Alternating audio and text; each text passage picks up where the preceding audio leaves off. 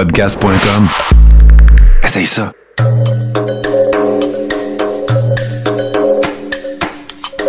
Bienvenue dans le podcast Sur la Terre des Hommes. Pour profiter au maximum de l'expérience du podcast, prenez quelques minutes pour aimer notre page Facebook. Vous pouvez aussi nous suivre sur Twitter au Sur la Terre des Hommes podcast et sur Instagram au Sur la Terre des Hommes podcast. Si vous possédez un iPhone, prenez une minute pour nous laisser un avis. Ainsi, vous allez faire grimper le podcast dans le moteur de recherche.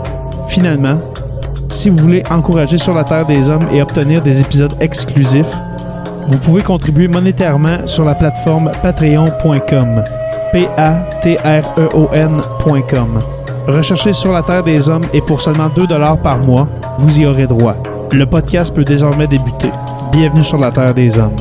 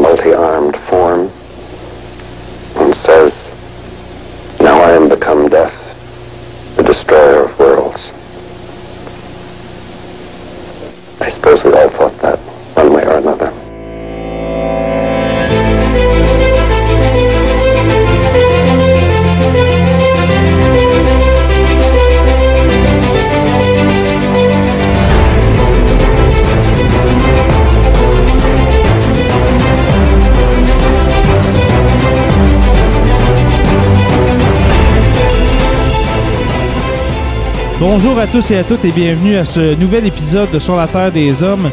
Pour vous, ça, ça ne fait pas longtemps que vous avez eu droit à un épisode, mais pour nous, ça fait un mois qu'on qu'on n'a pas fait d'épisode régulier de- du podcast. Euh, pour parler de notre sujet d'aujourd'hui, je reçois premièrement Anthony Pomerleau. Comment ça va? Salut Jay, ça va très bien toi-même? Ouais, hey, je t'ai pris au dépourvu, hein? tu pensais que j'allais présenter Joe? Eh ben oui, ben, je je m'attendais à ça. T'es en train de, de placer tes affaires sur ton bureau. Là.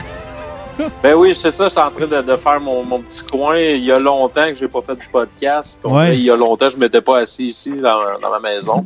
Vraiment Ouais, Je content pense d'être faudrait que ça devienne une tradition. Là. On n'aurait pas le choix de restarter ça de façon plus sérieuse. Tout Ah, à c'est- fait, me semble que ça faisait du bien, ça, c'est- ces épisodes-là en chum de même, puis euh, de Ouais. discuter euh, de l'actualité, entre autres, là, c'est full intéressant. Fait que si, si tu as du temps euh, ultérieurement, mon cher, pour d'autres épisodes, si le sujet t'intéresse, t'es toujours la bienvenue. Et puis Jonathan Saint-Pierre, dit le prof, comment vas-tu? Ouais, ça va comme un gars qui est pris dans une rentrée COVID euh, gérée par un gouvernement tout croche. Là. Regarde, ça n'a aucun sens. Là. Puis en, moi, en plus, il faut que je m'occupe de l'accueil de tous les nouveaux profs de la commission scolaire. Et ils sont au-dessus d'une trentaine qui sont à leur première année, dont la moitié qui n'ont aucune formation. Fait que Mhm. c'est- c'est une boîte de Pandore. Fait que là, aujourd'hui, on a offert une formation pour tous les nouveaux profs, mais les directions n'ont pas averti les profs. On n'a Ah. presque pas eu personne. Sais, On essaie de faire de Ah quoi. ouais. le système fait qu'il y a tellement de complications. Puis là, je blâme pas mes, les directions, c'est juste qu'il y a tellement de changements, il y a tellement d'affaires, ça fait que ça a juste passé dans Il le. Puis on... Puis les directions, Ah ouais. là, pour euh, pa- parler de nos, de nos patrons, là, ils en ont tellement à voir. Ils sont fait Aucun bourrer sens. la tête sur, euh, très certainement par, euh, par le, le ministère. Moi, là, j'ai vraiment une passion. On en, a, on en a parlé dans notre épisode de la rentrée 2020, GNL Québec et puis Trump. Là. Et encore, moi, j'ai une bonne pensée pour nos, nos directions. C'est, en ce moment, là, ça doit être une job de titan d'essayer de, de, de, de, de huiler cette machine-là pour pas que ça rouille trop puis que ça, ça Ils passe n'ont bien. pas eu de vacances non plus, eux autres, là, depuis le retour, là, c'est non-stop. Puis là, Ah, les ça plans pas, changent. Comme, exemple, là, j'en parlais hors d'onde, mais nous, à notre commission scolaire, on voulait que les, à notre centre de service plutôt, on voulait que les écoles secondaires de 1 à 5 soient remplies. Ils ont proposé trois plans. Ils ont fait trois organisations scolaires, ça a été refusé. Fait que celle qui s'occupe de gérer les horaires, les compagnies, là, elle avait de se péter un burn-out. Elle, dans le fond, à toutes C'est les fois qu'elle finit ses affaires, il crisse la poubelle puis il recommence à zéro. Regarde, c'est- sûr et certain qu'il va y avoir des conséquences à long terme. Il y a des gens qui vont juste sacrer leur camp, puis on va s'amasser avec encore plus de troubles qu'on a présentement. Exactement. Exactement. Et puis, tu sais, euh, il y a des gens aussi qui sont euh, un peu lancés euh, dans l'aventure. Euh, moi, j'ai deux personnes, entre autres, que, que j'ai en tête. Premièrement, notre direction euh, est partie en congé. Donc, c'est quelqu'un des services éducatifs qui se trouve être le bras droit de la directrice des services éducatifs qui a été balancé pour tenir le fort en même temps que d'avoir son mandat au service éducatif Oh jusqu'au mois de juillet. Mm. Euh, maintenant, ils ont engagé quelqu'un qui rentrait à temps partiel pour venir aider. C'est justement cette personne-là qui avait jamais été direction dans sa vie, qui a fait la sanction des études à la fin de l'année avec les enseignants.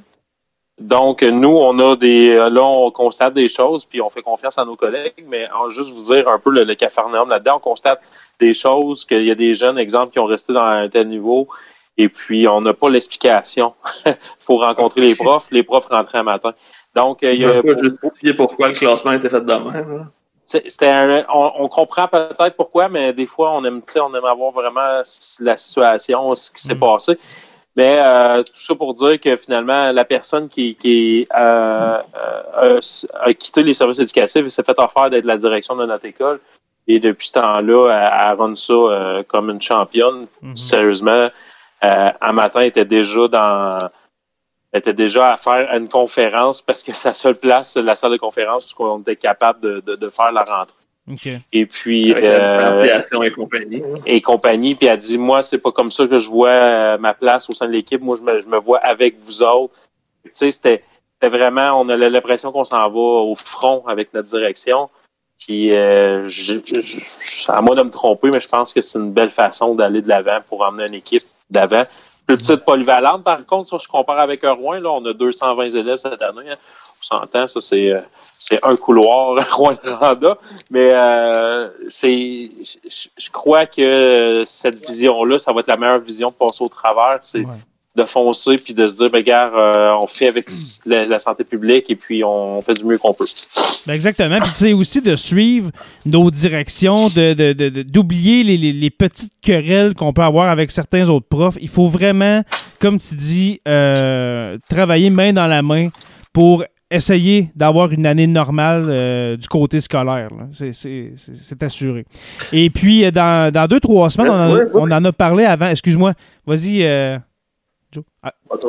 Je voulais, juste dire que moi, je trouve que ça a vraiment rapproché les profs et les directions. On dirait que là, coup, on s'est rendu compte qu'on était vraiment dans le même bateau. Puis ça Ouais. crée, là, on c'est comme on, on est ligué contre le ministère, en fait. là. C'est vraiment ça qui est en train de se passer. Les milieux sont en train de, de se renforcer, de vraiment créer un, un- un plus gros lien. Puis ça va juste amener encore plus de confrontation avec le ministère parce que le gouvernement a mis tellement de pouvoir dans les mains du ministre que c'est sûr que ça va finir par avoir des conséquences. Ça va péter un moment donné. Exactement. Et puis ce que j'allais dire, c'est que dans deux, trois semaines environ, là, on va vivre notre rentrée, on va vivre euh, les, les premières semaines avec, euh, avec nos jeunes. Euh, moi et, Joe, on est deux enseignants, et puis Anthony, qui est, qui est intervenant aussi au secondaire. On va vous revenir avec euh, les, les- les premières observations qu'on voit de- dans, dans le milieu scolaire, justement, pour faire une espèce de, de, de- ben, je pense, un nouvel épisode spécial COVID. Ça pourrait être le- notre prochain épisode de COVID, le- le- la, la rentrée scolaire, comment ça s'est passé. Alors, on reste On positif. Et... d'autres de d'autres de d'autres régions qui pourraient venir nous parler de leur réalité. Si on est capable de pogner quelqu'un de Montréal. Ben moi, j'aimerais ça peut-être. J'aimerais ça peut-être in- inviter Ismaël, Ismaël Sec pour cet Ouais, c'est ça que je pensais. Oui. Ouais. Ça pourrait être Super pas fait bonne parce que lui, dans une école, dans un milieu défavorisé, fait que ça risque d'être une complètement une autre réalité, fait que ça pourrait être une belle perspective aussi. Mm, exactement. Alors, euh, Ismaël, euh, s'il n'écoute pas cet épisode, on va le savoir parce que dans huit, dans sept jours maximum, je vais, on va le contacter pour un épisode euh, sur la rentrée scolaire. Les gars, aujourd'hui. Oh, excusez-moi. Le iPad a shaké un peu. L'épisode d'aujourd'hui, les gars, c'est pas euh, sur la rentrée, c'est pas euh, sur euh, l'actualité, mais quand même, on va commencer une petite tradition dans Sur la Terre des Hommes. Mais notre sujet va être le, le projet Manhattan. Je l'annonce depuis des semaines sur Facebook, sur Instagram, Twitter. Mais avant ça, avant de, de plonger au complet, parce que c'est un très gros dossier, le, le projet Manhattan, mais on va essayer de vous le résumer parce qu'on on pourrait en parler deux heures, mais là, en ce moment, il est, il est 9 heures. Et puis, je pense que notre première journée de rentrée, ben, surtout pour moi et Joe, parce que Anthony travaille depuis euh, plusieurs jours déjà, hein, ben, quasiment quelques semaines, euh, Anthony. Euh, Trois semaines, ben, deux semaines et demie. Exactement. On a Alors. commencé le 12, fait que ça fait un petit Ouais. bout aussi. hein. Ah, ok, dans le fond, Bon, c'est c'est on a moi commencé en même temps, Joe. Ouais, Dans le c'est ça, fond- moi, je suis rentré en même temps que les professionnels, puis les, techniciens, puis les intervenants. Dans le fond, c'est moi là, qui commence aujourd'hui, dans le fond. Fait que c'est normal que vous soyez euh, que vous soyez plus brûlé que moi. Mais euh, voilà, ce qu'on va faire, c'est vraiment euh, un épisode d'environ une heure sur euh, le projet Manhattan. Mais avant ça, on va parler d'actualité, les gars. On va essayer de, de, de, de- de ramener des, euh, des nouvelles euh, qu'on a retrouvées dans l'actualité qui nous ont marqué dans les derniers jours. Euh, si on commence par au hasard comme ça, par la lettre A, Anthony. Oui. Euh, Anthony, toi, ta nouvelle euh, cette semaine dans l'actualité, qu'est-ce qui t'a marqué? Euh, ce qui m'a marqué, c'est la levée de bouclier contre le Café des artistes qui se retrouve, Oui. dans le fond, sur la côte nord. Un petit café euh, qui qui n'a pas besoin de mauvaise publicité euh, comme il y a pu avoir cette semaine. Mhm. Pourquoi euh, le logo? Ce qui est reproché, c'est que le logo aurait euh, serait un signe utilisé euh, dans le, le- le- la nomenclature des pédophiles. Des Donc, pédosatanistes. euh. Oui, les pédosatanistes, oui, je suis totalement désolé. Et puis là, plusieurs personnes avec la fameuse théorie des conspirationnistes euh, en lien avec le Pizzagate. Euh, je vous laisse faire vos recherches. Euh, je trouve ça bien, bien dommage qu'il se passe des choses comme Vraiment. ça. Surtout envers des commerces qui, euh, qui ont besoin de leur clientèle euh, Surtout qui, après ont, la qui ont COVID. besoin de cet exposure-là. Avec, la, avec, la, avec la COVID, Puis, tu sais, euh, on s'entend, euh, je crois qu'avec justement la COVID, on a, plusieurs personnes visitent le Québec et la Côte-Nord fait partie des endroits qui sera certainement visités, entre autres cet automne. Donc, euh, une mauvaise publicité, mauvaise presse à ce niveau-là, gratuitement comme ça, euh, traitant de pédosatanistes euh, les propriétaires de cet endroit-là.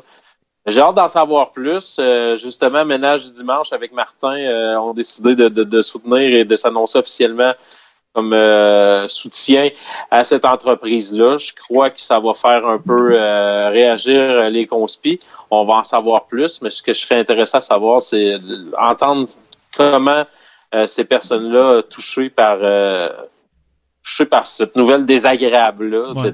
qui se passe sur les réseaux sociaux, comment ils vivent avec ça, puis de quelle façon euh, ils prévoient euh, la suite par rapport à ça.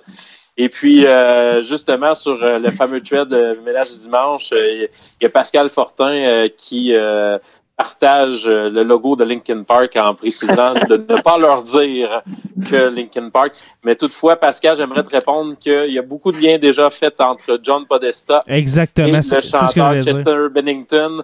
Donc, tout est dans tout pour les conspirationnistes. Ce qu'il faut faire, c'est juste de passer un fil et tout rattacher ensemble. Et voilà, on a notre histoire. Maman, Anthony, si on peut y aller dans le positif, moi, je pense que ça va donner le goût aux gens d'y aller parce que les gens vont se rendre compte que ça n'a pas de sens puis ça va leur donner finalement un backlash qui est positif. Moi, c'est ce que je pense parce que là, les gens réagissent puis les gens sont vraiment les gens sont outrés, là, ça n'a pas de sens. Fait que les Ouais. gens, je pense qu'au contraire, ça va être bénéfique pour eux. Ils vont avoir une mauvaise publicité, mais qui va se retourner positivement. C'est ce que je leur souhaite parce Ouais. que c'est vraiment pas, tu sais, ça n'a aucun sens. Mais là, on Fait parle. on- J'encourage tous les gens de la Côte-Nord à y aller. Là. Oui. Tu peux pas passer à côté dans ce temps-là. là. S'il vous plaît, Non, tout à nous, là. On a besoin de vous. Exactement. Nous, là, on est trop loin. Les trois, on est en, en Abitibi-Témiscamingue. Euh, si c'est si c'était un bistrot dans mon coin qui était attaqué de la sorte parce que c'est une attaque complètement gratuite, tu l'as dit pas aux mains. Euh, c'est un bistrot, tu sais, c'est pas une chaîne, là. Tu sais, c'est pas pareil comme si on disait c'est, c'est McDonald's qui sont des pédosatanistes. Là, on parle d'un, d'un bistrot, de- le Café des artistes, qui a rien à voir là-dedans. Ils ont rien demandé. Et puis là, ils se font traiter de pédosatanistes parce que la mode s'est rendue, rendu ça. Aussitôt, tu un logo qui ressemble un peu, mais on va dire qu'il ressemble beaucoup à, à- à ce logo de, de, de, de pédosataniste, mais quand même, c'est un logo qu'on retrouve partout. Euh, tu moi, j'ai vu de quoi, là, justement, le, le, le logo de Linkin Park, le, logo, là, c'est certain que s'il y a des conspis qui écoutent, ils vont dire, ben justement, mais le logo de la fondation euh, euh, de Pierre Elliott Trudeau, euh, sa fondation personnelle, quelque chose comme ça. Euh, le logo des Avengers, il peut ressembler à ça. Il y en a plein, il y en a plein de logos qui, peut, qui peut ressembler à, à- à ça. Alors, s'il vous plaît, sacré, sacré donc patience à du monde qui veulent juste vivre, là, qui ont rien à voir là-dedans. Jérémy, ça, ça va très loin, ça dépasse euh, la spirale, c'est la forme du triangle. euh, euh, c'est, c'est, c'est, tu sais, il y a- il y a- je vais briser un peu le kayfabe, là. euh, Dans le fridge, Oh shit, on parle de lutte, ça. dans le fridge, dans la chambre froide là, pour les membres euh, du Deep Steak, là, euh, ceux qu'on on est comme euh, les VIP euh, du, euh, de ménage du dimanche, comme on pourrait dire. Mm. Euh, Denis Chouinard a partagé euh, plusieurs logos, dont euh, le pédo MMA, qui est un euh, Ah oui! de Jiu-Jitsu. Et puis le, le, le- P- le pédo Play, qui est Google Play. Le pédo Sport, qui est Adidas. Euh, le Ah, pédo ah. Café. le, le pédophile, PDF. hein, aussi le pédophile, mais c'est les, PD, Pédophile. c'est les PDF Acrobat Reader. et le pédo-musique. Euh, Donc, euh, ça, j'ai l'impression que c'est- une joke, une grosse joke, mais je serais même pas surpris qu'il y a des gens qui euh, partagent cette image-là. Je la regarde en ce moment, puis je me dis que je suis juste un conspi. Je fais, ben, regarde, tu vois, Exactement. Tu disais tantôt, tout est dans tout. Hein? tout est Mm. dans tout. Ben, tu sais, moi, je me dis, euh, c'est ça. tu sais, moi, je me dis, nous, on s'en rend compte. On, peut-être qu'on n'est pas des éveillés comme certains qui vont à des marches et, qui, qui- et puis qui font des fuck you à caméra aussitôt qu'ils voient quelqu'un des nouvelles, que ce soit Radio- Radio-Canada ou bien TVA. Mais sérieusement, c'est qui ce monde-là qui s'attaque? Là, je reviens à- au café des, pense. des artistes, excuse-moi. Au café des artistes, qui qui va s'attaquer à ce monde-là quand c'est un bistrot sur la côte nord? Là, tu viens de dire. des. Tu viens de, nommer Adidas gens- et tout ça. Mais Ouais. faut être vraiment creux, là. Faut être vraiment deep, là. Vraiment. C'est des gens qui ont fait l'université de la vie, Jérémy. Ouais, c'est ça, exactement. Ils sont diplômés de l'université de la vie, euh, puis ils nous méprisent là, d'avoir été aux études, euh, puis de savoir bien écrire. C'est, c'est, c'est, c'est plate à dire, je vais, je vais être bas un peu, C'est mais une c'est révolte ça. contre les élites intellectuelles. là. Exactement. Puis moi, je me considère pas une élite intellectuelle, donc je trouve que ça n'a pas de bon sens leur révolte. Fait que je fais juste leur mentionner que ça n'a pas de bon sens. Puis on, on, on- les plus grandes généralités, c'est eux qui les font, anyway. Hey, justement, avant de poursuivre, chance euh, 10. avant de poursuivre avec une autre nouvelle, ça me fait penser, euh, Oui. justement, tu sais, qu'on. Peut-être certains euh, pensent qu'on se prend pour d'autres avec euh, nos diplômes, OK? Mais euh, on a reçu une un- on a reçu une mention une étoile sur Apple Podcast. Je me souviens plus du nom. Là, je viens de regarder, le, commentaire a disparu. Mais euh, ce, joyeux Leuron euh, disait que sur la Terre des Hommes méprisait ceux qui ne pensaient pas euh, comme eux. Alors, il nous a donné un, généreux une étoile. Alors, je tiens à remercier cette personne parce que justement, en acceptant, en acceptant en onde ton une étoile, eh bien, je peux confirmer qu'on accepte ton point de vue. Et puis bonne vie, mon cher.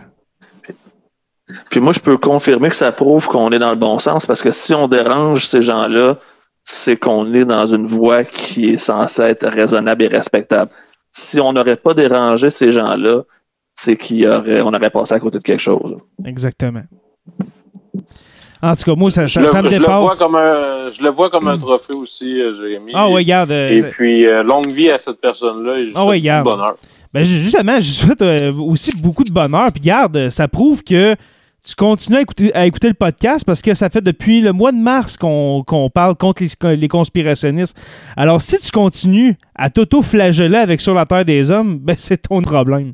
C'est juste ça que j'ai à te dire. Mais c'en est peut-être un, c'en est peut-être un, par exemple, qui a été radicalisé à travers le temps. Tu sais, peut-être qu'au début, il, il nous suivait, puis il était d'accord, puis le moment donné, il est tombé dans la spirale du complotisme, puis on était rendu le démon. là. Exactement, oui. parce que, ouais, parce que veut, veut pas, on est un peu une tentacule euh, de Martin Godette avec Sur la Terre des Alors, euh, voilà, on est un de ces tentacules, euh, ce cher Martin. Euh, toi, mon Joe, ta nouvelle? Ah, moi, je vous amène au Texas. Le, le sud des États-Unis a le don de nous amener des nouvelles insolites qui ont aucun sens. Habituellement, c'est la Floride. C'est pas la Floride cette fois-ci, c'est le Oui. Texas. Euh, et c'est en fait le centre antipoison euh, du Texas qui lance une alerte à la population euh, que c'est c'est pas bon pour la santé de boire du bleach, du Clorox ou du Alex parce que dans les en fait depuis le 1er août, il y a 50 personnes euh, au Texas qui ont été hospitalisés pour un empoisonnement grave au bleach, au Clorox, parce que ils voulaient prévenir ou guérir la COVID-19. Ce que Trump a dit il y a triste. plusieurs mois fait encore des effets. Et là, dans le fond, on essaie vraiment d'alerter la population parce que euh, ça risque de finir par causer des morts éventuellement. Pour l'instant, il n'y a pas eu de morts, c'est la bonne nouvelle. Mais tu sais, s'il y en a un vraiment qui se paye la traite comme du monde, ça se pourrait que ça cause des morts. Ou Mm. qu'un parent décide de donner ça à son enfant pour soigner la COVID. On ne sait pas qu'est-ce qu'il peut faire. Fait que moi, c'est juste de faire ça le problème. C'est ça le problème. Moi, j'ai aucune pitié, euh, aucune pitié pour euh, l'adulte qui a bu euh, du Javex. Mais si justement ça s'en va jusqu'à traiter ton enfant avec du Javex et puis euh, y faire Mhm. boire ou quelque chose, c'est là que moi je commence à avoir un problème. Oh là là. Et puis moi, ma nouvelle, pour euh, ensuite aller tout de suite à notre sujet, on est, ça fait quand même 20 minutes qu'on qu'on enregistre. Euh, On aurait dû faire un spécial juste actualité, finalement. ben oui, justement, on laisse faire le projet Manhattan. Ben Mais- oui, ceux qui sont intéressés par le projet Manhattan, là, euh, on va les tenir en haleine. là. Hmm, ben oui, justement, sûrement qu'ils font euh, fast forward euh, 30 secondes de plus, 30 secondes de plus pour pas nous entendre parler de nouvelles. Mais moi, ma nouvelle, c'est le c'est le débat des chefs. excuse-moi, excusez-moi. Le débat des, des candidats à la chefferie du Parti québécois qui se tient en ce moment, le 26 août. Alors, on est sûrement vers la fin. Là. Il, est, euh, il est 9h, 9h15, 9h20. Si je me trompe pas, selon Twitter, c'est fini. là. Ah, il est fini? Ah, ben, sûrement qu'il n'y avait rien à dire parce que je l'ai écouté pendant 10-15 minutes tout à l'heure et puis euh, c'est c'est juste pour vous dire que je comprends pourquoi que ce parti-là est en train de mourir par lui-même. C'est-à-dire qu'il n'y a plus aucun contenu. C'est un parti qui est complètement anachronique selon moi. Euh, moi, personnellement, je suis de, gauche, euh, centre-gauche, mais là, de, de, de, de voir ce, parti-là se, consumer de la sorte avec aucune matière. Tu as quatre candidats et puis il y en a en a pas un là-dedans que, que je vois comme peut-être un jour futur premier ministre ou même chef d'un parti. C'est quand même triste ce qui se passe avec le Parti québécois. C'est un parti qui refuse euh, de, de se mettre à jour, si je peux dire. Moi, je trouve que- D'évoluer. D'évoluer. Ouais, exactement. d'évoluer avec le temps. On dirait qu'on le- reste dans les années 70 puis ça m'énerve. Non, c'est ça, mais je pense que le moins pire, ça serait Sylvain Gaudreau, juste parce que c'est lui qui fait le plus consensus, parce que. Guy Nantel n'a aucune pertinence là. Euh, Bastien, c'est un raciste. Puis euh, le dernier, je me rappelle plus c'est qui, j'ai un blanc. Un Plamondon. c'est Plamondon, mais lui, c'est Mathieu Bocoté qui a écrit ses textes, fait que j'ai aucune confiance en ce gars-là. C'est Mathieu Bocoté. Pour vrai, c'est c'est le poulain de Mathieu Bocoté. T'es Mathieu? Bocoté est vraiment le gars derrière euh, Plamondon. C'est lui qui est son, son penseur principal. Ah ouais. Alors. Ouais, c'est pour ça que son discours il a changé. À la dernière course, quand on a eu euh, Lisée comme chef, il y avait un discours complètement différent. Puis c'est justement parce qu'il est allé chercher euh, une équipe à la Mathieu Bocoté pour le driller. Qui fait euh, pas de quoi de très très cool. Non, vraiment pas. Alors, vous voyez pourquoi que je. Ben, moi, j'ai de la peine, honnêtement, parce que moi, quand j'étais jeune adulte, là, alors 18, 20, 21 ans, tu sais, je vais le dire, j'étais péquiste. Tu sais, j'aimais ce parti-là, même s'il est en J'ai eu train ma de. carte de membre du PQ. J'ai déjà eu ma carte. Ah ouais, moi aussi. Moi aussi, dans, dans ces années-là, là, vers euh, 2000, euh, 2009, 2010, je- je- j'étais membre du PQ et puis je ne l'ai jamais renouvelé parce que justement, on dirait que on, on s'obstine à rester dans le passé, tandis qu'il y a tellement d'autres enjeux en ce moment. Puis, euh, Exactement. Mais le- l'enjeu numéro un du débat, pour l'avoir suivi euh, sur les réseaux sociaux, c'était la monnaie nationale du Québec souverain. On s'entend-tu que présentement, c'est de là. priorité, là? Ouais. Tu sais, quand tu dis que tu. Tu sais, c'est des débats de licorne, là, c'est absolument Ah aucunement C'est de la masturbation intellectuelle. exactement. Exactement. Ça montre qu'ils sont complètement déconnectés. Je peux pas croire qu'ils ont, tu sais, qu'ils pensent avoir le pouvoir en parlant Mhm. de la monnaie nationale d'un Québec souverain. Commencer par, de un, prendre le pouvoir et de deux, présenter une plateforme social-démocrate qui va attirer les gens vers votre parti. Présentement, c'est Exactement. juste un parti qui a des tendances islamo-racistes puis que les gens se reconnaissent plus dans ce parti-là. Hum, exactement. Et puis moi, ma deuxième nouvelle, avant de passer au sujet principal pour, euh, pour l'épisode, c'est euh, la chaîne YouTube de Sur la Terre des Hommes. Ça fait euh, deux semaines que je travaille là-dessus. C'est plus de 80 vidéos que j'ai... fond, c'est pas du vidéo, mais j'ai pris l'audio de nos épisodes depuis 2018 et puis euh, j'ai mis le thumbnail de chaque épisode. Alors, euh, c'est une autre manière de suivre sur la Terre des Hommes. On est présentement, euh, ben, devrais-je dire, on est maintenant sur YouTube. Et puis, euh, voilà, venez vous abonner à, à cette chaîne parce que là, en ce moment, on est 17. Et puis, je m'attends à ce qu'on soit à plusieurs, euh, plusieurs dizaines, voire quelques centaines avec les, les stats qu'on a. Alors, euh, si vous aimez écouter Sur la Terre des Hommes euh, avec votre application, euh, votre podcatcher, euh, devrais-je dire, comme Apple Podcast, Spotify. 18, euh, Pardon? maintenant, maintenant 18, mon cher. 18, Je excuse-moi. viens, je je viens de m'ajouter comme abonné. Ah, voilà. Va aller faire ça en direct. Ah, je pensais que tu étais déjà abonné.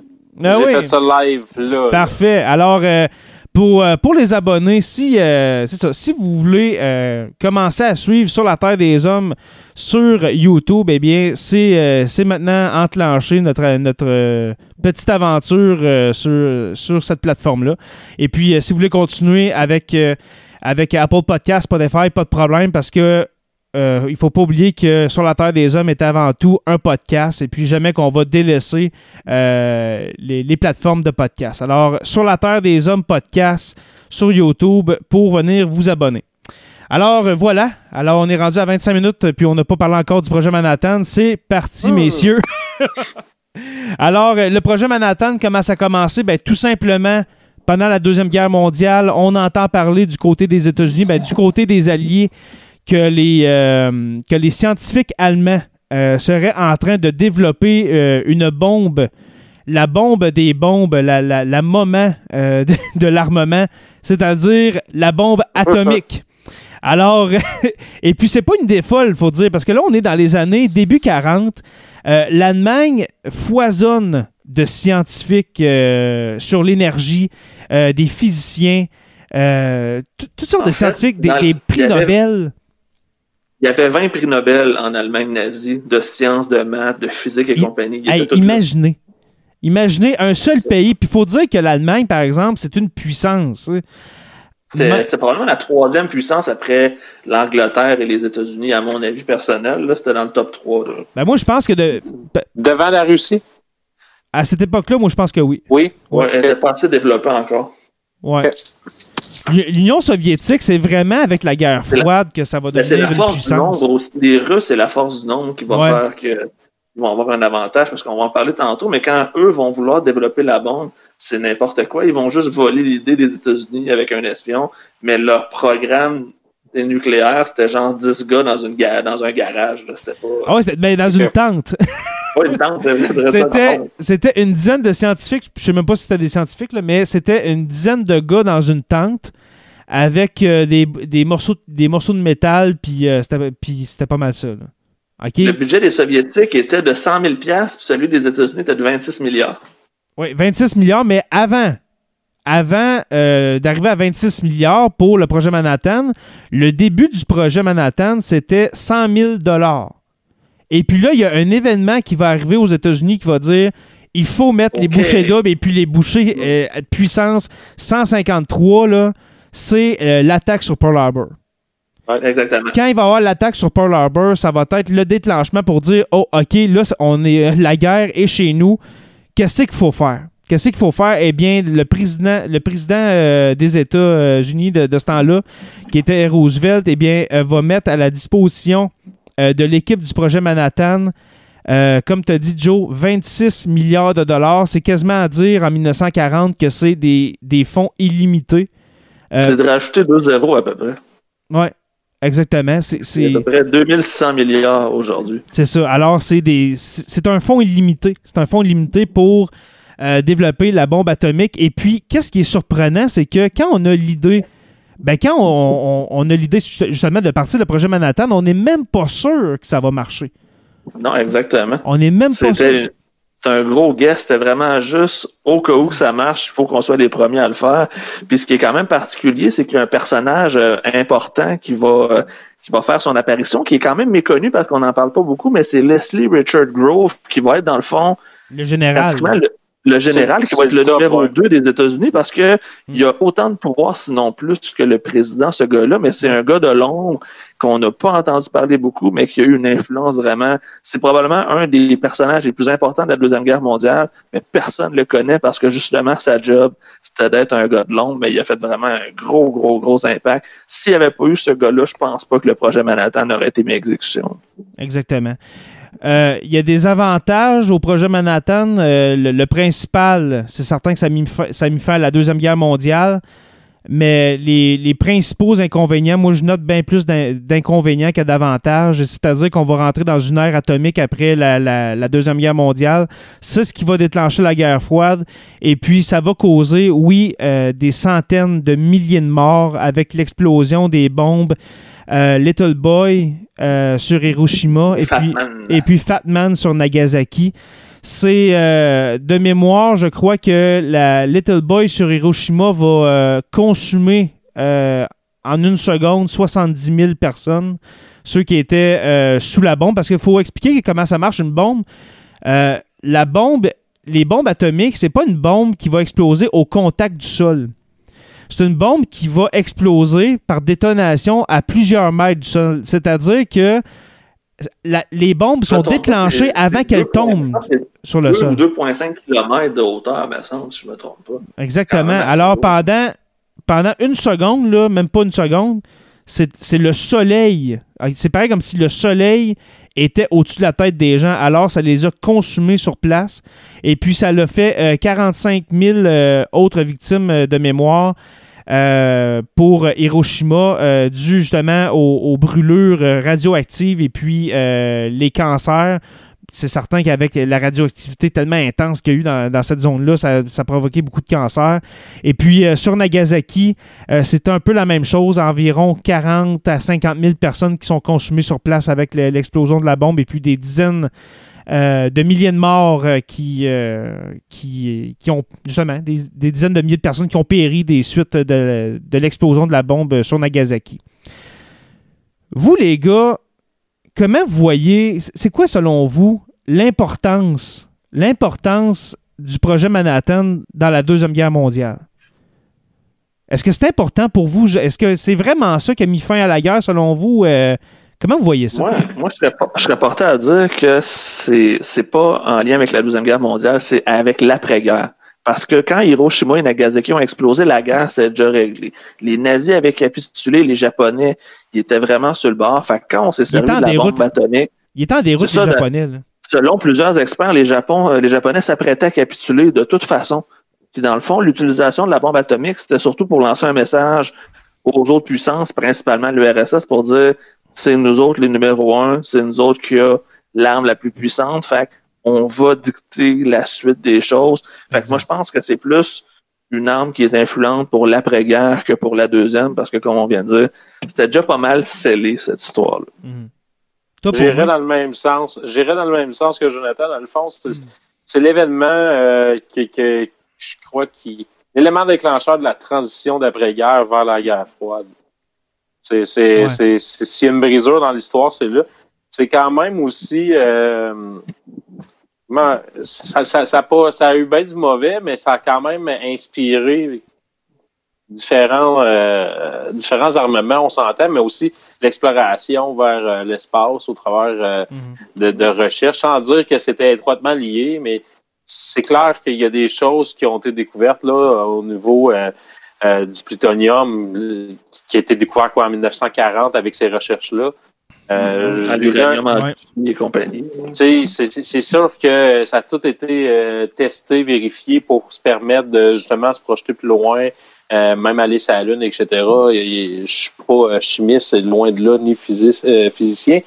Mais de ce que de ce que je me souviens un peu de, de m'avoir intéressé au projet Manhattan, euh, c'est que au départ, et le nom d'Einstein était lié à, à l'idée de C'est- départ, on c'est- pourrait dire. C'est le, c'est lui qui a déclenché l'histoire. Dans le fond, s'il n'y avait pas l'intervention d'Einstein, le projet Manhattan n'aurait probablement jamais été mis en place parce que c'était le seul assez crédible pour convaincre Roosevelt de faire quelque chose, dans le fond. Mais c'est pas. c'est- Il n'y a, pas. Il s'est euh, retiré par la suite. Ouais, il y y avait une politique de neutralité puis de non-violence, mais Ouais. c'est quand même son intervention envers Roosevelt qui a, qui mis en place, dans le fond, tout le protocole, même si lui, personnellement, n'a pas participé à la création de la Exactement. bombe. Parce que Einstein, qu'est-ce qui s'est passé? C'est que Einstein, euh, en 1940, je crois, a écrit personnellement à Franklin Delano Roosevelt et puis l'a averti des- du danger potentiel. Il a pas dit fais une bombe parce que euh, c'est ça qui va vous mettre faire la guerre parce que Einstein c'est un pacifiste et puis s'il n'avait pas été pacifiste, Einstein ça aurait été un des premiers sur le projet Manhattan, on s'entend. C'est clair, ça aurait été probablement le chef au lieu de Oppenheimer. Ça aurait Oui. été Einstein, c'est sûr et certain. C'est sûr et certain. Mais Einstein, qu'est-ce qu'il a fait? C'est qu'il a, écrit à, à Roosevelt pour le, le- le mettre en garde. Écoute, cette énergie-là, c'est la plus c'est la plus destructrice plus destructrice excusez-moi. Ça peut amener justement le monde euh, au bord du gouffre. Ça peut amener des centaines de milliers de personnes à mourir en dedans d'une minute. Mais ça a été pris d'une autre manière parce que encore une fois le, le- le- le côté paranoïaque, mais là, on s'en- on s'entend qu'on est dans la Deuxième Guerre mondiale, euh, il y avait le droit d'être paranoïaque, les, les Américains. mais le côté paranoïaque américain, d'avoir la plus grosse bombe, le plus gros gun, le plus gros si, ben, on va en faire, cette bombe-là. Il fait qu'ils prennent l'avertissement, puis ils font la bombe. Au lieu de dire, il faut absolument... Arrêter les Allemands. Ben justement, tu sais, à la place de dire on va faire la bombe atomique, s'ils avaient été pacifistes, les Américains, ils auraient dit OK. Fait qu'ils sont en train peut-être de faire une bombe atomique, parfait. On envoie une, une- une équipe. euh, euh, une équipe spéciale pour aller euh, assassiner GI des GI pour même, aller assassiner ces, ces scientifiques-là qui travaillent sur une bombe atomique allemande au lieu de dire ben on en fait une. On y va. On le fait. On le fait! On le fait! fait que ça part, exactement. Ça part de là, c'est Einstein qui va, euh, qui va avertir Roosevelt. Et puis là, c'est C'est la. l'ADN américaine. C'est Ben oui. c'est- justement c'est cette façon-là. ben, c'est la relation prédateur euh, versus le gibier. Mhm. C'est de paraître plus gros, de faire peur. Puis, tu sais, euh, quand on regarde les faits par la suite, on se questionne. Surtout quand on sait que le- les Japonais s'apprêtaient à capituler. C'est- c'est- C'était très, très, très, très évitable, mais le show que ça a donné. Donald Trump, là, il doit en rêver à nuit que c'est lui qui, qui donne le hockey à une opération comme ça. Non, c'est sûr. Ça, c'est sûr et certain. C'est une des décisions les plus badass qu'il n'y a pas, là. Je veux Mhm. pas, là. Et puis, il faut dire que, il faut dire que le- le- le- euh, la bombe n'a pas été. ben, dans le fond, euh, le, le- le bombardement n'a pas été euh, commandé par Roosevelt parce que Roosevelt, Ouais. en 1945, est décédé. Il était plus là. Il était plus là, c'est Truman, c'est Harry Truman Ouais. qui ordonne le bombardement. Mais euh, ça Qui va. de- un parvenu en passant, qui avait Ouais, vraiment. Ben, c'est un gérant.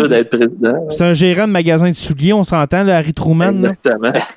Il y a lui, quelqu'un là- qui lui a dit d'approuver, Jérémy. C'est pas, tu sais. Ouais, C'est- c'est c'est c'est sûr que c'est Grove, moi, qui est en arrière de ça. Oh oui, c'est sûr que Grove va pas passer tout ce temps-là pour créer une bombe qu'il n'allait pas utiliser. exactement. Puis, tu sais, Ouais. juste pour montrer le degré, tu sais, de, de- de comment il est innocent, Truman, là. Excusez, excusez-moi à l'âme de Truman, là.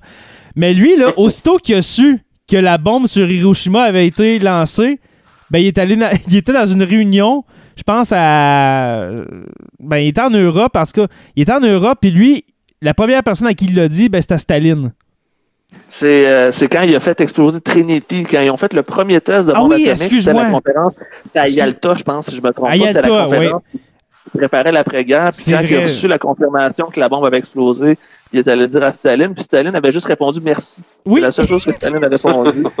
puis dans le fond, une semaine après, il l'utilisait sur le Japon. Mais moi, ça faisait coquille un peu, je trouve. Ben, tu sais, tu sais, il me semble, mais, euh, ben, peut-être qu'il savait pas justement que ça allait devenir l'ennemi numéro un des États-Unis pendant, pendant quasiment 50 Il ans. déjà pas mal. là. Mais tu sais, euh, ben, en tout cas, merci de m'avoir ramené à l'ordre, euh, Joe, avec ça. Non, c'est pas à l'explosion de Nagasaki, c'est quand la- la- la- le premier essai a, été réussi avec euh, Trinity, exactement. Ouais, dans les minutes suivantes, un télégramme. Puis tu sais, c'est un espèce de non codé. euh, le bébé a bien été. Le gadget. Même ouais, il s'en sort mieux que prévu. C'est comme euh, ben, Ouais. ben métaphoré, mais on comprenait que le projet avait été une réussite. Ouais, justement, parce que euh, tout ce que tu dis, le langage utilisé, on va en parler tantôt, parce que c'était tellement secret qu'il y avait. Il s'était développé un- un- une forme de langage à Los Alamos où est-ce qu'on a développé euh, la bombe atomique. C'était euh, c'est incroyable de vivre pendant des années de temps, quasiment quatre ans, euh, dans le mensonge comme ça. On va en parler tout à l'heure, mais moi, j'en viens pas que ça s'est vraiment passé. Mais pour revenir En à Einstein. il y avait Vas-y. Oui, il y avait à peu près 600 000 personnes Oui. qui ont travaillé sur le projet Manhattan, puis il y a juste 1% qui savaient pourquoi. Il y a 99% des gens qui n'ont jamais su qu'est-ce qu'ils faisaient. faisaient. Ouais. Parce que tout était compartimenté, tout était coupé. Fait au final, il y a 600 000 personnes qui ne savaient pas qu'elle allait créer la bombe la plus puissante de tous les temps. Exactement. Ah, ça vaut la peine d'aller voir l'organigramme. euh, allez juste sur la page Wikipédia du projet Manhattan. Ah, c'est débile. Regardez l'organigramme, c'est très intéressant. Ouais. Parce qu'il y, a- il y a- il y avait pas juste un site où ce que, il y avait énormément de sites où ce qui se produisait n'importe quelle pièce. Euh, Et L'Université puis- de Montréal était impliquée là-dedans. Il y a des choses a- qui ont été faites à Montréal par rapport au projet Manhattan. Il y a aussi, il y a, euh, il y a aussi un village où euh, toi et moi, paumés, quand on va à Montréal, on utilise, sou- on, on utilise, excuse-moi, on passe souvent à côté.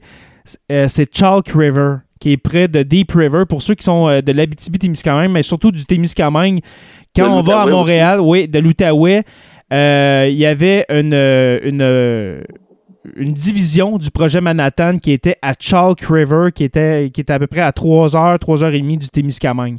Dans, dans, le fond, dans l'est, c'est, dans l'est de, de l'Ontario. C'est devenu une centrale nucléaire, puis c'est elle qui fournit tous les, les isotopes médicaux pour les hôpitaux. Fait que tout ce qui vrai. est médecine nucléaire au Canada, ça vient de Chalk River, ensuite au projet Manhattan. Fait que il y a eu quand même du bon parce que la médecine nucléaire a été développée par rapport au projet Manhattan. Fait que ça serait peut-être une des choses positives qu'on pourrait dire sur, Exactement. sur l'après-bombe.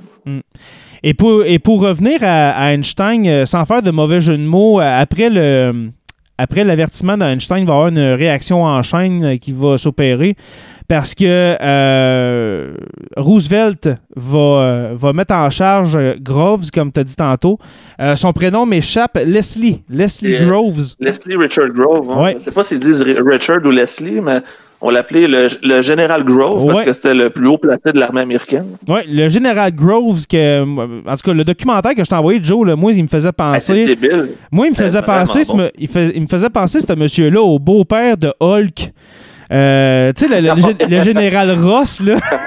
Ouais, ben, c'est peut-être inspiré, ça se pourrait. Ben, ça se Euh, peut. hein. C'est vraiment possible parce que moi, il me fait vraiment penser au beau-père euh, de Hulk euh, à Bruce Banner.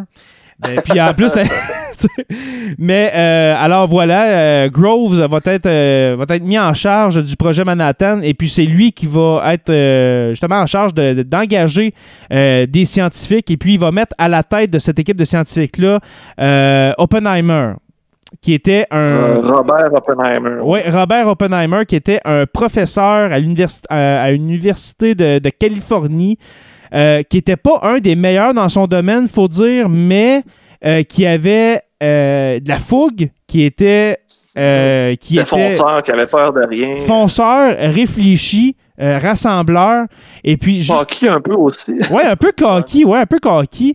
Euh, Il lit- était confiant, justement. là. Ouais, euh, et puis lit de la poésie de Baudelaire dans ses temps libres. Alors, le, le- le candidat parfait, Équilibré. équilibré. Ouais, ben, en fait, il y avait, il- il- dans le documentaire que tu parlais tantôt, il y avait plusieurs champs d'expertise, justement, tu sais, du Baudelaire, de la science nucléaire. Il faisait, Mhm. tu sais, il faisait de tout, ce gars-là. Fait que c'était vraiment quelqu'un de multitalentueux. Fait que je pense que c'était la personne idéale. Puis on peut dire que oui, parce que ça a fonctionné. tu sais. Exactement. Et puis Oppenheimer va, va réunir autour de lui une dizaine, une douzaine de scientifiques pour euh, mener à bien ce, projet-là. Alors, on parle de ce conseil, si je peux dire, de cette... euh, euh, de ce groupe de scientifiques avec Oppenheimer à, la tête et puis du 1%. Là, j'arrive justement à ça, là, le 1% des initiés qu'on appelle, c'est-à-dire les gens qui savent qu'est-ce qui se passe dans la ville de Los Alamos, qui est, qui, de- dans le fond, je, dois le dire, qui est en plein désert du Nouveau-Mexique, qu'avant le projet Manhattan, il y avait deux, trois maisons, puis une école qui est en train de tomber à terre. Euh, et puis, ils ont tous délocalisé ces gens-là pour construire une ville ultra secrète pour les travailleurs. En tout cas, c'est environ, là, c'est plusieurs dizaines de milliers de personnes qui vont travailler à Los Alamos. Et puis, comme tu as dit, Joe, 99% des gens qui sont là ne savent même pas qu'est-ce qu'ils vont faire. Ils vont. Il y en a ils qui, sont engagés pour faire des boats. Il y en a qui sont en- engagés pour euh, faire un trou là. il y a des gens qui, ont- qui vont avoir des magasins, il va y avoir des concerts, Ah ouais. avoir des gens pour toute l'organisation de Nouvelle Normale, Ouais. sauf qu'ils savent pas pourquoi la ville existe. Ils, ils comprennent pas le but ultime.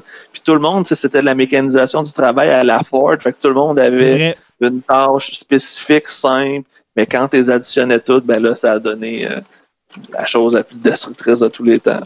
Exactement. Exactement. Et puis, euh, malgré le fait que Los Alamos, c'est vraiment la ville la plus, la plus contrôlée, euh, peut-être sur la planète à cette époque-là, dans les années 40, euh, il y a quand même il y a quand même eu de l'infiltration. Il y a eu des gens qui ont réussi à s'infiltrer à Los Alamos. Et En puis, fait, on en connaît un, un vraiment important. un vraiment important, c'est ça, mais un, il y en a un seul qui a réussi à se faufiler dans la bande des 1% qu'on a, qu'on a parlé précédemment.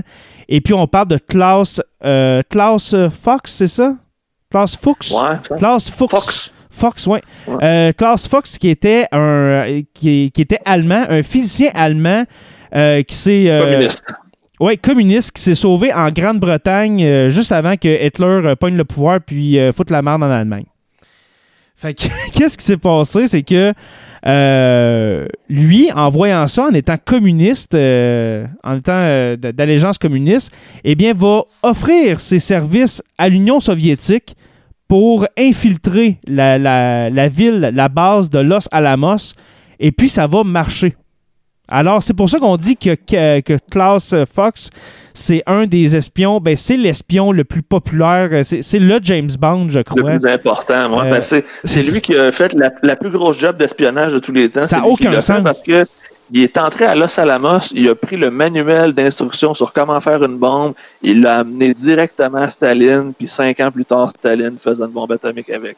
Tu Imagine. peux pas avoir plus Imagine. réussite. La réussite, sur, tu sais, c'est une victoire sur toute la ligne, comme le dirait si bien notre ami, euh, notre ami Alexis. C'est exactement ça. Tu Ah, ne peux ouais. pas avoir une plus belle réussite parce que euh, Staline n'a même pas eu à se casser la tête. On lui a donné du clé en main, puis après ça, il a fait sa propre bombe par la suite. Et voilà, parce que les, les Soviétiques attendaient ce guide-là, parce que les Soviétiques avaient des physiciens, étaient capables de construire une bombe, mais il n'y avait pas Il n'y avait pas les moyens. il y avait pas les moyens, la matière première. Et puis là, on va aller vers les matières chercher, premières. Oui, exactement. Parce que là, on, on a parlé de, de, de Klaus euh, Fox, que lui amène le manuel d'instruction, justement, le, le- le- le manuel d'instruction Canadian Tire à Staline pour faire la bombe. Et comme tu as dit, en cinq ans, la bombe va être faite. Mais là, il y a une guerre, euh, ben, pas une guerre, ben, je pense que c'est vraiment le début de la guerre froide qui va commencer là, quand on se rend compte que justement, hey, les Soviétiques l'ont eux autres. Parce qu'on a découvert en, en, en, en 45, justement, quand on a fait le ménage un peu dans Berlin, on s'est rendu compte que finalement, les Allemands n'avaient pas la bombe atomique, mais euh, utilisaient plutôt, euh, le nucléaire comme énergie. Mais jamais du côté Exactement. allemand, du côté des Une nazis. batterie, euh, Oui, exactement. On voulait faire une, une batterie hyper puissante nucléaire, mais jamais qu'ils se sont rendus à en faire une bombe. Et puis ça, là, ça, ça- regarde, on a dû s'essuyer le front. C'est comme, ah, il, il était même pas en train de la faire. Fait que finalement, peut-être qu'on a fait ça pour rien. Ben, Mais les Allemands avaient quand même, euh, c'était pas un deux de pique, qui était le chef, là, euh, Werner Heisenberg, là, qui était ouais. le prix Nobel de physique, qui était à la tête justement de la division nucléaire d'Hitler. Et on l'a cherché pendant longtemps, puis on est allé chercher au fin fond d'un village, au fin fond de la forêt noire ouais. euh, en Allemagne, parce qu'on avait tellement peur de ce que ce gars-là est en train de chercher. Puis on a découvert justement qu'il avait fait une batterie super puissante. Ouais. On s'est rendu compte que finalement, on avait eu peur pour rien, mais c'est à cause de cette batterie-là que les Américains sont craqués pour faire une bombe atomique. Exactement. Exactement. Et puis, euh, qu'est-ce qui va se passer par la suite? Eh bien, euh, les Américains euh, débarquent, c'est ça, débarquent en Europe. Et puis, il y a une équipe, il y a une équipe qui est engagée justement pour aller euh, trouver euh, Heisenberg et puis euh, justement se rend compte qu'il est dans un village perdu dans la forêt noire, au, à la frontière de l'Italie, de la Suisse, dans, dans ce coin-là. Et puis là, c'est la guerre, euh, si je peux dire, pour trouver la matière première, parce que le- l'Allemagne ont l'uranium, ont le plutonium. Mais là, c'est de se dire qui va arriver en premier. C'est-tu nous autres? Pour Ben, ramasser les stocks allemands. Exactement, parce que là, là, c'est c'est, euh, c'est- de ramasser le butin. L'ennemi est à terre, c'est de ramasser qu'est-ce qui a le plus de valeur. Et puis, qu'est-ce qui a le plus de valeur pour les Américains et les Soviétiques à cette époque-là? En 45, ben c'est l'uranium, c'est le C'est plutonium. L'uranium. Et puis. Euh, L'uranium était provenu principalement de, la République tchèque, si je ne me trompe pas. Il y avait comme une mine qui avait fourni de quoi comme 1700 tonnes d'uranium enrichi à l'Allemagne. Fait qu'au lieu d'aller chercher une mine pour aller trouver de l'uranium, on est allé chercher les réserves des Allemands. Puis là, ça a été une course contre la montre entre, entre les Soviétiques et les Américains. Oui, des plusieurs. Les, Français aussi, les Français ont voulu s'en mêler, les Britanniques, parce que tout le monde voulait avoir la bombe. C'était pas ben juste les Américains et les Soviétiques c'était comme un peu la course parce que on savait que celui qui allait l'avoir en premier allait dicter la suite des choses. Fait que je pense bien que Churchill n'aurait pas été déçu de l'avoir la bombe lui non plus. Mais, leur programme a été siphonné par contre. Euh, les Britanniques ont fini par être siphonnés du sens qu'ils euh, développaient quelque chose. Et puis euh, Churchill, dans le fond, de, ben, je ne sais pas si c'est lui qui a pris la décision de, ce sens-là, mais c'est pas moi ce qu'il avait développé. Ils l'ont fusionné au projet Manhattan. Parce ah oui, ça se pourrait qu'ils aient uni leurs forces. Moi, Il y a beaucoup de Britanniques qui sont allés là-bas, c'est vrai. Oui, parce que je pense en 1950 que les Britanniques avaient la bombe. Oui, puis les Français en 60, je ne me trompe pas. De mémoire, de mémoire, là. Hmm. Alors, euh, alors c'est ça, dans le fond, la course, pas la guerre, la course qui va s'enclencher pour la matière première euh, est enclenchée. Euh, les Américains euh, vont, euh, vont trouver de l'uranium euh, de l'uranium raffiné en République tchèque, qu'on a dit tantôt, Joe, si ma mémoire ouais, est bonne. En République tchèque, oui. Ouais. Il y avait une mine avec un nom à coucher dehors que je ne peux pas prononcer. Oui, exactement. Et puis, ben, les, les, Soviétiques vont trouver aussi leur part de cet uranium-là. Et puis, comme on a dit tantôt, ben, ça va amener aux explosions d'Hiroshima c'est le 6 août 1945. Alors, c'est vraiment pour. Cet épisode-là, c'est pas euh, un addon qu'on fait ça. C'est vraiment pour souligner le, 75e anniversaire. On est un peu en retard, euh, on le sait, environ un mois, mais quand même. Euh, le 75e anniversaire, le triste anniversaire des, explosions d'Hiroshima et puis de Nagasaki. Et puis, c'est ça. Alors, le 6 août 45, c'est Hiroshima. Et puis, trois jours plus tard, le 9 août, c'est Nagasaki. Et puis, environ deux, trois semaines plus tard, le Japon euh, capitulait. Alors, ça ressemble un peu à ça, l'historique du projet Manhattan. Qu'est-ce qu'on peut retenir de ça? Moi, il y a une chose que je retiens principalement, c'est comment on peut contenir une masse comme ça, des centaines de milliers de personnes dans le secret le secret le plus total pendant des années. Et puis là, je parle pas pendant 50 ans, là, pas, parler aux, conspirationnistes euh, qui pensent que justement la, que la Terre, est, la Terre est plate et puis que justement il y a des gens qui savent mais qui ne parlent pas. Non. Euh, pour un projet d'environ 4 ans, de contenir le secret, moi je trouve ça. En même temps, s'il y, avait eu les, y avait eu les médias sociaux à l'époque, peut-être que le secret aurait coulé plus facilement. Ah, c'est sûr. La technologie leur permettait peut-être pas. Il y avait le téléphone, le télégramme. C'était pas mal ça. Fait que c'était plus facile à contrôler le message, justement. Aujourd'hui, si tout le monde avait eu un iPhone dans les poches, pas mal sûr, ça aurait fait trois semaines. Mhm. C'est sûr. Puis, en plus, il y avait la menace. Tu sais, admettons que tu parlais, là. T'étais à Los Alamos, puis t'avais un verre de trou dans, le nez, puis tu commençais à jaser, là. Euh, ils te déportaient sur les îles aléousiennes.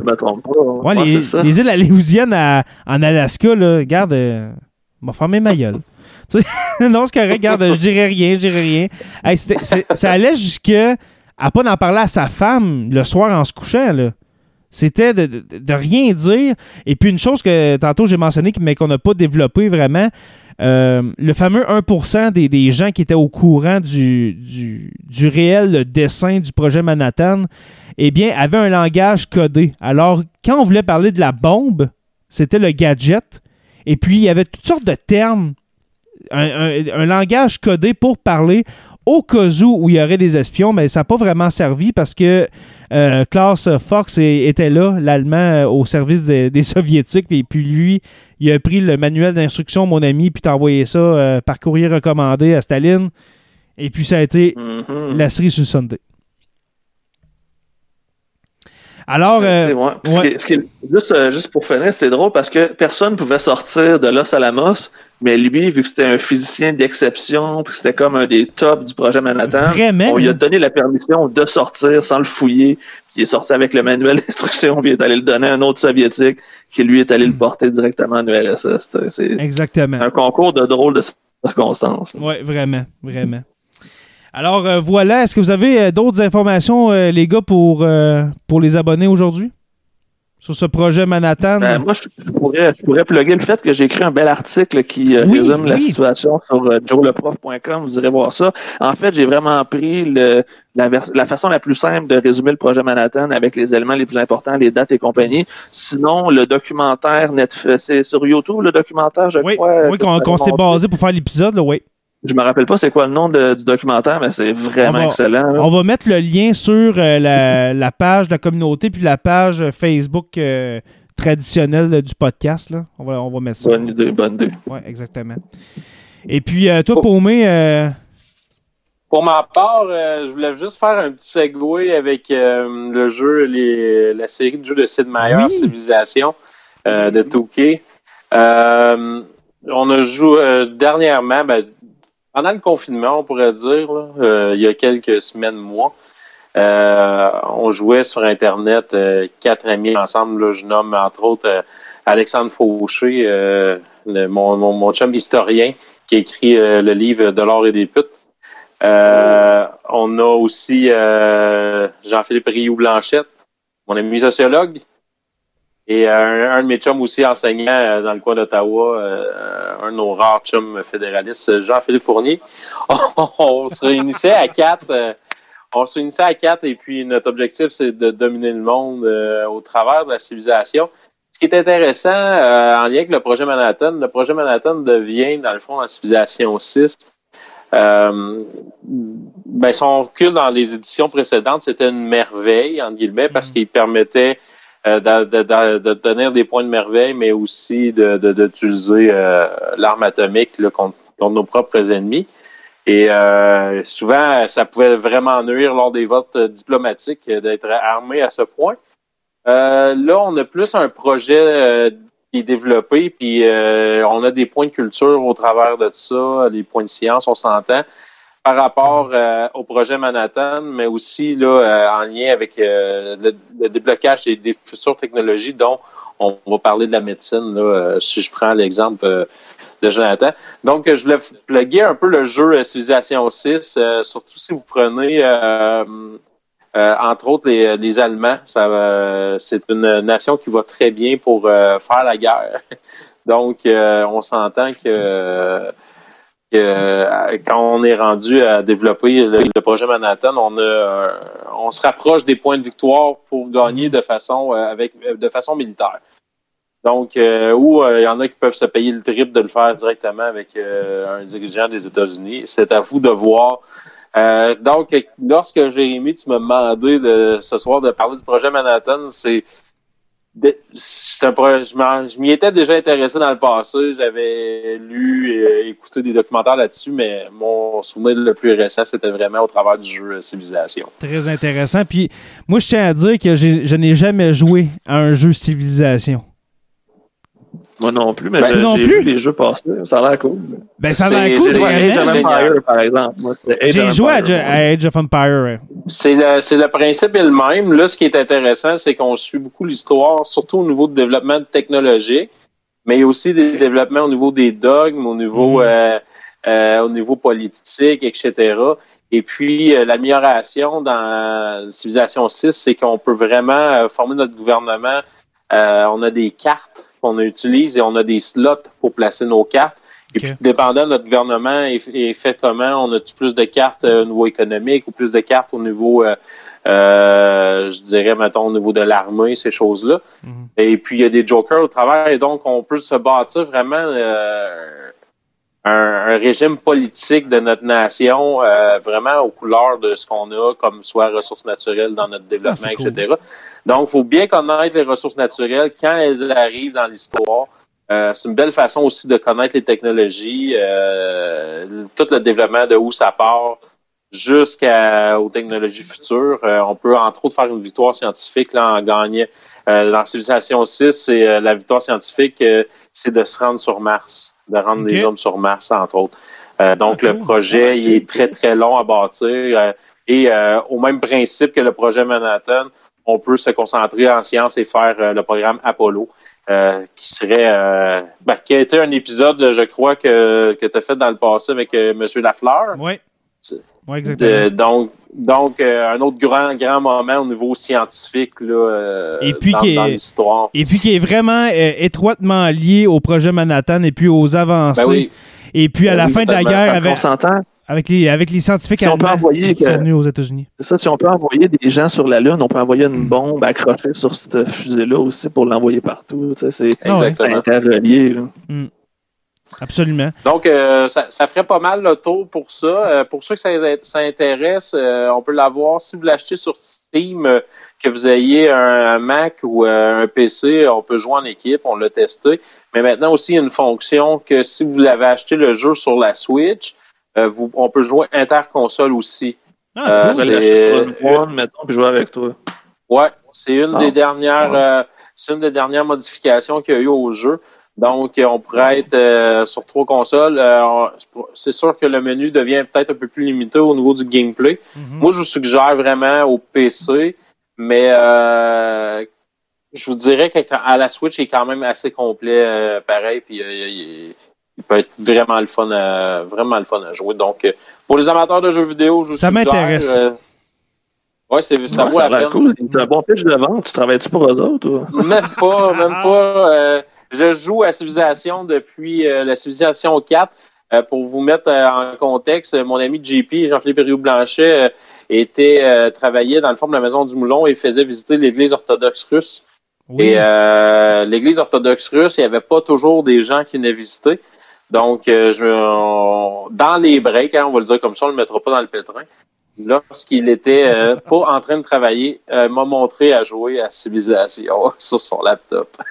Super. Super. oh là là. Alors, euh, hey, merci les gars. Merci Paumé de ton retour euh, automnal euh, dans, dans le podcast. Et puis, on va t'informer des sujets. Si tu veux embarquer, t'embarques. Là, on va, on va euh, terminer très bientôt notre série sur le troisième Reich, je crois. Je pense qu'il reste deux épisodes. Euh, Les ça- gars, je suis pendu à vos lèvres. on- C'est Ouais, on n'était bon, pas censé en faire 12, on était comme parti en peur. Ah, c'est- Ouais, je sais pas, mais je pense qu'on va. Parce que moi, j'ai vraiment hâte d'arriver à la guerre froide, mon cher Joe. Euh, Ouais. Puis, il y a tellement. le plus intéressant du Troisième Reich, c'était avant la guerre. Qu'une fois que la guerre éclate, c'est- Ben, c'est ça, c'est- moi. Wow. Tu sais, moi, j'aime pas vraiment. j'aime ça. Ça. Parce que moi, j'aime pas vraiment les batailles, parce que les, les batailles, on, on en a beaucoup parlé dans, dans les documentaires. C'est le connu. La guerre, c'est à partir de 39, c'est là où on a le plus de matériel. C'est avant où Ouais. souvent on en connaît un peu moins. Fait que moi, je suis pas, pas en désaccord avec ça. C'est ça, on pourrait, la- tu sais, dans- on va être rendu à cinq épisodes. euh, si on en fait deux autres, euh, je pense que c'est bien. Puis, euh, on va. On va embarquer dans la guerre froide et aussi une petite série d'épisodes sur Tchernobyl. Alors, euh, pour moi, est-ce que tu as écouté, toi, la série Tchernobyl? Non. Ah, faut que tu écoutes ça. C'est la meilleure série de, de tous les temps. c'est un chef-d'œuvre, mon gars. C'est euh, HBO, euh, Joe, qui fait ça? Ouais, HBO, Ouais. c'est les, les budgets de Games of Thrones, mais avec une fin qui a plus d'allure. Ouais. Oh! là, tu viens me chercher. J'adore, j'adore.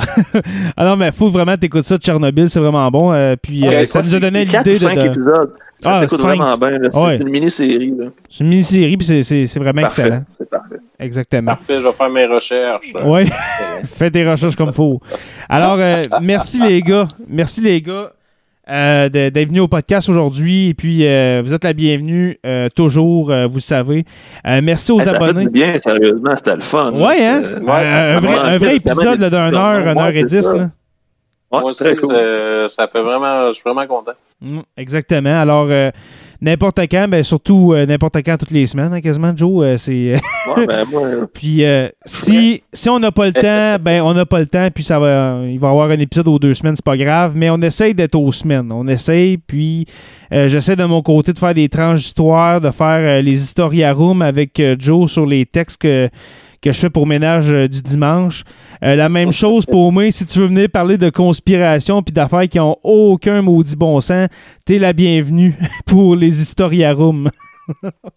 Ça va me peut-être faire euh, plaisir. pour, euh, pour, pour les gens qui écoutent, les Historia Room qui sont disponibles seulement pour les patrons, c'est une ambiance qui est complètement différente. Ah, c'est vraiment plus une discussion où on, on se laque la cravate puis qu'on se paye la traite. Là, c'est pas le même euh, le même discours. Là. On est un peu plus euh, corrosif, on va dire comme ça. Fait que Ouais, c'est un on- autre dynamique pour le podcast. Ben moi, je dirais qu'on a quasiment l'air chaud. C'est bizarre.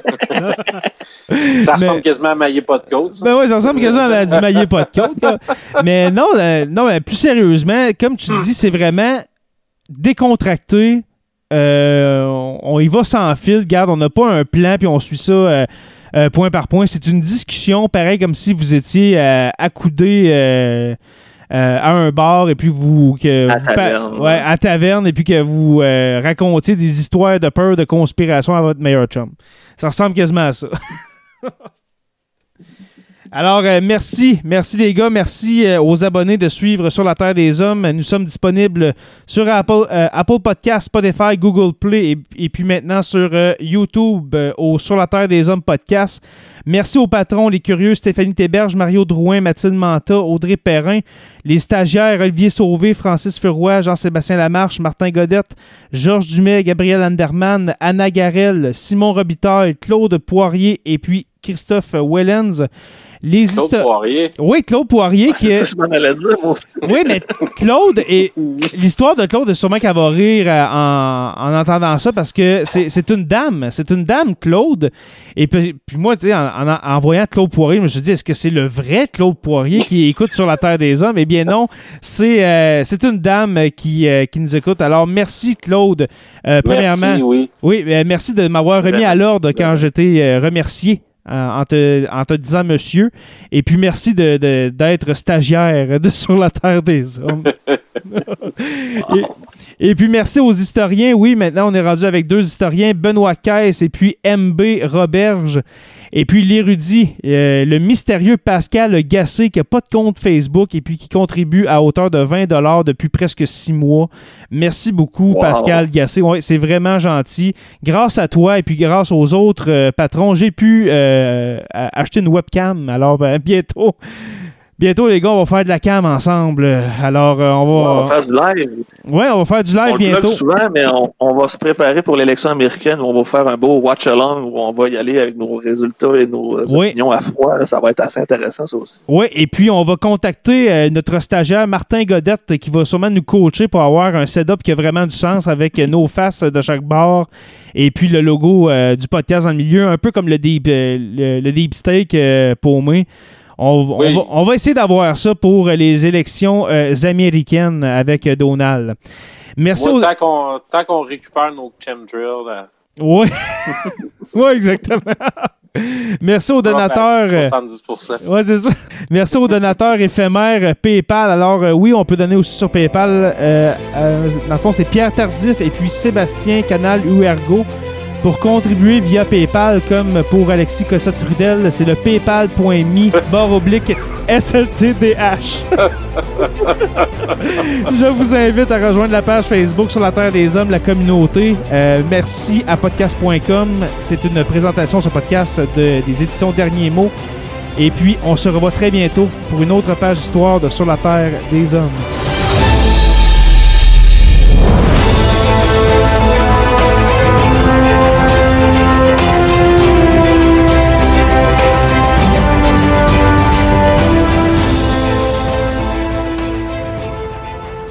Membre de la famille H2O Web Media.